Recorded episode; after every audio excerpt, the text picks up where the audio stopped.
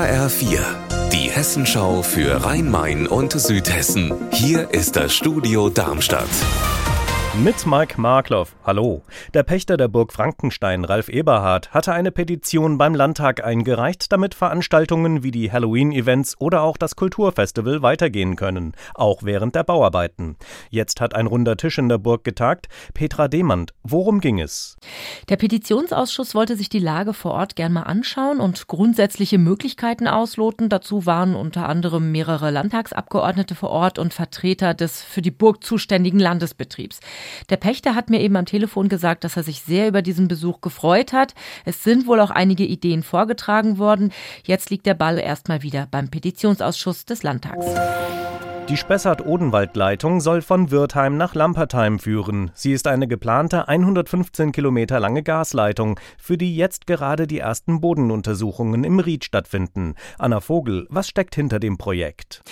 Die Spessart-Odenwald-Leitung soll parallel zu einer schon bestehenden Gasleitung verlaufen. Trotzdem braucht es die, sagt der Projektleiter, weil er meint, um die Energiewende weg von Atom und Kohle zu schaffen, braucht es jetzt einfach erstmal mehr Gas. Langfristig soll die Leitung aber auch Wasserstoff transportieren können. Sie soll vor allem über Wiesen und Felder verlaufen. Fertig sein soll sie dann 2027.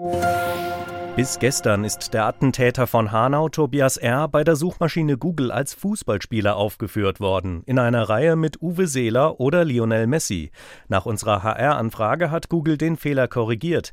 Heiko Schneider, wie konnte es dazu überhaupt kommen?